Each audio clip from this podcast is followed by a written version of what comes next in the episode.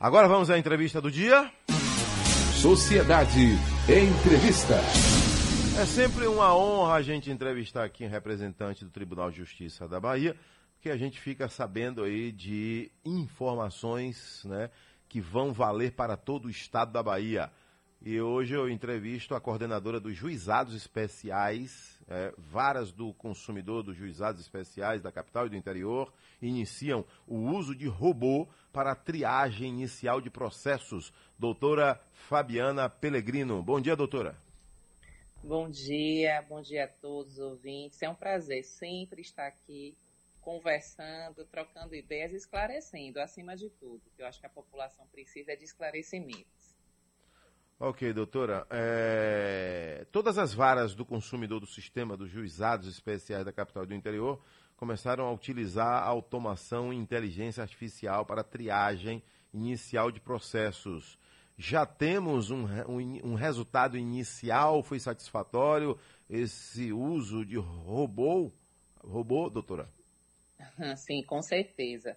Mas é importante nós falarmos do porquê desses robôs. Hum. É importante que a sociedade saiba que nós enfrentamos uma hiperjudicialização. É lógico que tudo tem sempre mais de um ponto de vista, mais de uma faceta. E no caso da hiperjudicialização, se nós temos, por um lado, a garantia de um pleno acesso à justiça, e é dever do Estado garantir esse pleno acesso, por outro, nós temos uma inaptidão, digamos assim, da sociedade a resolver as questões de forma consensual. Então, isso leva a números muito agressivos, digamos assim, de distribuição de processos, de, de processos em andamento na justiça. Então, só para nós termos ideia, é, em 2020 foram mais de 300 mil processos distribuídos na Bahia, somente nos juizados especiais. Então, nós temos um volume muito grande e temos um corpo de magistrados reduzido.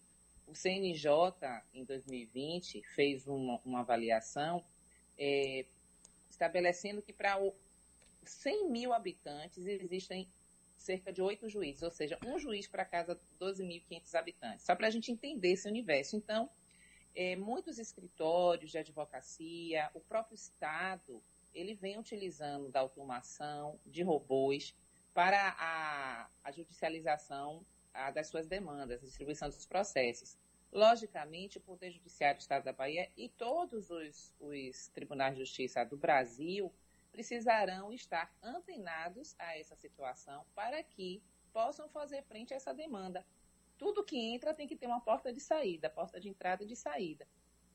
Não adianta nós termos essa hiperjudicialização e não termos a porta de saída. Então, os robôs chamados assim, que são as automações, vêm nesse propósito de ajudar o Tribunal de Justiça do Estado da Bahia a, fazer com que as demandas repetitivas possam ser realizadas por esses robôs e que os servidores, as pessoas humanas, possam dedicar sua força de trabalho às tarefas mais complexas. Então, o objetivo de nós termos é, desenvolvido essa automação, e é uma grande preocupação do presidente Parrador Lorival Trindade, é que estejamos o, é, em dia com a tecnologia, com o que a tecnologia pode nos trazer para melhorar a entrega da prestação jurisdicional à sociedade.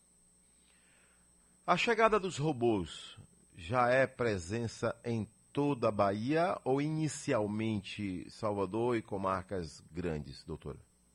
Então, inicialmente, como nós temos um, um, a grande judicialização no sistema dos juizados especiais, por quê? Hum porque é uma justiça gratuita, é a justiça que não tem cobrança de custas. Só vai haver essa cobrança na fase recursal. Então, nós iniciamos essa utilização dessa inteligência artificial, da, dos robôs, nos juizados especiais, capital e interior. E os resultados são muito positivos, porque enquanto a pessoa humana vai desempenhar uma função, vai fazer 100 atos, um robô, a depender da tarefa que seja, vai fazer milhares desses atos. Então, nós já temos é, mais de 100 mil é, atos praticados somente em cinco unidades. Então, só para a gente entender o que significa tecnologia, o que significa automação. O CNJ, que é o Conselho Nacional de Justiça, tem uma preocupação muito grande que todos os tribunais desenvolvam se desenvolvam nesse aspecto e compartilhem. Isso é muito positivo. Nós, por exemplo, aqui no Tribunal de Justiça da Bahia, nós já compartilhamos nossas, nossa tecnologia, nossos robôs, com vários estados, Distrito Federal, Rio Grande do Norte, o próprio Tribunal Regional do Trabalho, nós já compartilhamos. Essa é a ideia, é que todos os estados compartilhem para que o serviço público, especificamente o serviço judiciário, ele esteja cada vez melhor, né? Sobretudo em tempos de pandemia. Nós assistimos hoje, vivenciamos, na verdade, não somos espectadores, somos protagonistas de momento da nossa história em que nós temos mais de 3 milhões de desempregados, nós temos 40, mais de 40% da população adulta endividada. Então, nós temos uma iminência de, de, digamos, de judicialização muito grande. E nós temos que ter essa preocupação, temos que ter esse olhar social, é dever do Poder Judiciário e de toda a sociedade se mobilizar para que nós possamos, de forma coletiva, é, tentar dar respostas para essas pessoas que vão precisar da mão do Estado.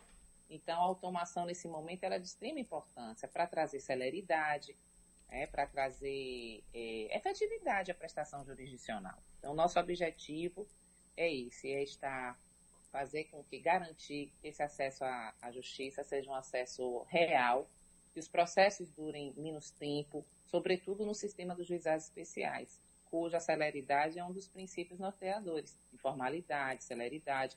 Então, isso não pode só estar escrito na lei no papel. Isso tem que ser uma realidade e é o que nós buscamos. Aqui no nosso WhatsApp, a senhora Denise de São Caetano pergunta a Deus Carvalho, gostaria de saber da doutora se o robô, ele em algum momento substitui o juiz ou o conciliador? Então, não. Na verdade, é, pessoa, as pessoas humanas, os operadores, no caso o magistrado, os próprios servidores, a ideia não é substituí-los. A ideia é ter um reforço de de um reforço é, para a execução de atividades que não sejam complexas. Então, respondendo à pergunta dela objetivamente, o que o robô poderá fazer e já faz em algumas unidades é gerar é, despachos que são repetitivos, a, minutas de decisões que são repetitivas, coisas que o, o próprio servidor poderia estar minutando para o magistrado, o robô o fará. E com relação ao conciliador, é, não. O Tribunal de Justiça do Estado da Bahia optou em ter a figura do conciliador hoje, até por determinação do CNJ, da resolução 125. Então, a máquina não se vai se sobrepor. O que nós temos hoje é uma preocupação em estimular a sociedade à conciliação. É muito importante que as pessoas tenham consciência, isso é exercício de cidadania. É, é estar disposto ao diálogo, porque é menos custoso para o Estado, um processo custa muito caro, cada processo custa mais de dois mil reais. E se aquele processo é, é inexitoso, o Estado gastou para não ter um resultado positivo. Então, por esse viés, pelo viés social mesmo, de que dialogando se os fornecedores de produtos e serviços, enfim, quem efetivamente tenha ferido é, a esfera é, de direitos de alguém, que se dispunha ao diálogo, que nós tenhamos um resultado mais rápido e menos custoso. Então, a ideia é termos essa conciliação como o norte do tribunal, mas possibilitarmos que a figura do conciliador, a figura humana, esteja atuando, mas também nós criamos um sistema de negociação virtual, Hoje, todo o processo nos juizados especiais, necessariamente, ele, depois que ele é distribuído, ele dá oportunidade àquelas pessoas que estejam representadas por advogado a dialogarem antes do momento da audiência judicial. Vai para o e-mail do advogado da parte autora e da ré a possibilidade de que eles estejam oferecendo entre si propostas de acordo para que, eh, uma vez é, sendo exitoso esse diálogo, nós possamos ter um final, um termo final, ou melhor dizendo, até precoce do processo. No iníciozinho, incipientemente, processo já findo com o, menos, o menor custo possível, tanto existencial, porque é muito desgastante para as pessoas estarem é, é, litigando, como para o Estado, do ponto de vista financeiro mesmo, é um custo gigantesco. Doutora Fabiana Pellegrino, eu vou ao intervalo é, rapidinho e volto já para a gente continuar falando aí do juizado, coordenadora, a senhora que é coordenadora dos juizados especiais, assunto varas do consumidor dos juizados especiais da Bahia, eh, Salvador Interior, iniciam o uso de robôs para a triagem inicial de processos. Já, já. Adelson Carvalho. Hoje entrevistando a doutora Fabiana Pellegrino, juíza, coordenadora aí dos juizados especiais do Estado da Bahia, Tribunal de Justiça da Bahia. Ô, doutora, é, a judicialização no Brasil está em todas as camadas sociais, né? É impressionante como existem brigas que param na justiça.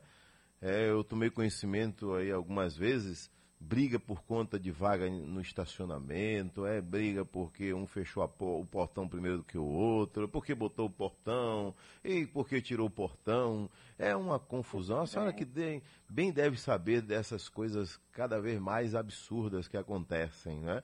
E é eu vejo alguns momentos importantes que são os mutirões, né? Mutirão da justiça, aquilo dá uma força muito grande. Mas e esses mutirões não estão acontecendo, doutora? Pois é, Adelson, você fala dessa disposição, a contenciosidade, e isso é muito preocupante, é o que nós conversávamos antes, que é uma questão de comportamento, de se pôr diante da convivência social. Então, se por qualquer coisa menor a pessoa já se, é, se inflamar né, e já quiser buscar a justiça, a justiça ela está aí. O, o caminho está é, absolutamente aberto e fertilizado, porque, inclusive, é um direito fundamental de qualquer cidadão o pleno acesso à justiça. A questão é que, se cada questão menor, e menor aqui não estou avaliando, porque cada qual tem um sentimento em relação a uma situação concreta, mas se cada situação é, gerar um processo, nós vamos ter um, um estrangulamento absurdo. Então, o CNJ na pesquisa que eu referi no, no, na conversa nossa, ele fez um levantamento, somente em 2019 foram mais de 20 milhões de casos novos no Brasil. Então, nós não temos um aumento proporcional, seja de servidores, seja de magistrados. Então, em algum momento, a celeridade esperada, a efetividade esperada, ela vai sofrer algum prejuízo. Então, é por isso, inclusive, que a automação, ela vem nesse propósito. O propósito da automação é que você referiu a, como triagem de processo, não só a triagem, mas a automação ela faz expedição de, de citações, é, intimações, juntada de certidão, é, minutas de, de despachos e decisões mais simples. Então, é, é uma ferramenta imprescindível para a celeridade. Esses mutirões, inclusive, eles, é, se a automação ela funcionar e se ela for desenvolvida, nós teremos uma celeridade que ensejará menos mutirões. Né? Porque os mutirões são o quê?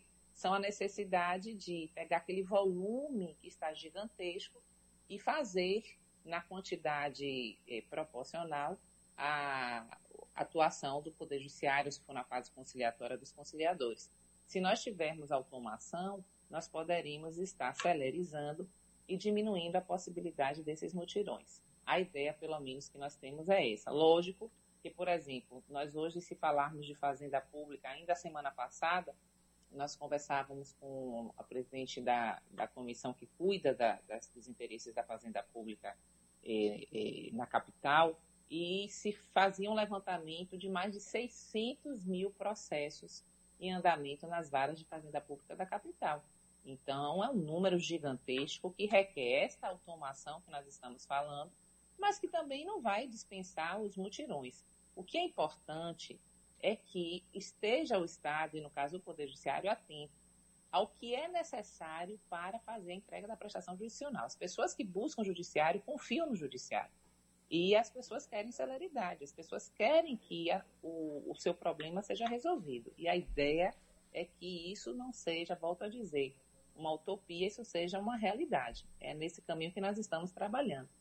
Veja que importante, semana, dia 12 desse mês, foi aprovado na Câmara dos Deputados o PL 3515, é o projeto de lei que vem disciplinar a concessão de crédito a todas as pessoas, alterando o Código de Defesa do Consumidor.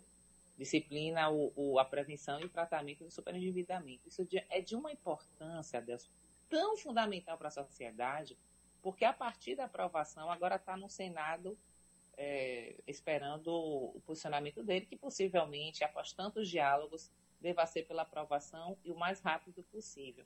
Com esta disciplina, nós teríamos a nossa expectativa menor judicialização, porque as regras são rigorosas para o fornecedor de crédito que eh, faça aquela publicidade que todas nós conhecemos, agressiva, que seduz a sociedade a fazer financiamentos, a consumir de uma forma que não seja leal, é, aquela, aquela, aquelas situações que a gente sempre via, é, é, se você precisa de crédito, nós não fazemos consulta, é, é crédito fácil, é, sem custo, isso não existe.